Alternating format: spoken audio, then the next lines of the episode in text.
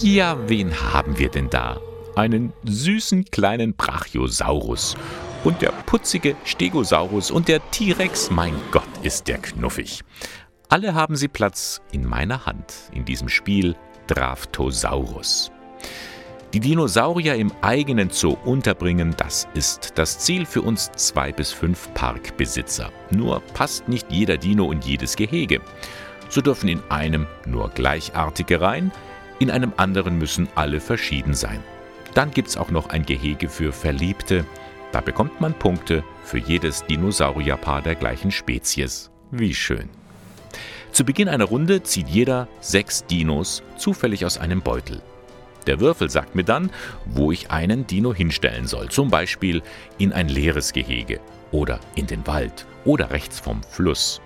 Ich suche mir also einen Dino aus, stelle ihn in den Park und gebe die fünf übrigen Dinos meinem linken Nachbar. Und von meinem rechten, ja, kriege ich dann seine Urviecher. Und so geht das immer weiter, bis alle im Park verteilt sind. Das machen wir zweimal, dann sollten die prähistorischen Giganten an ihrem Platz sein. Aber ach was, Giganten.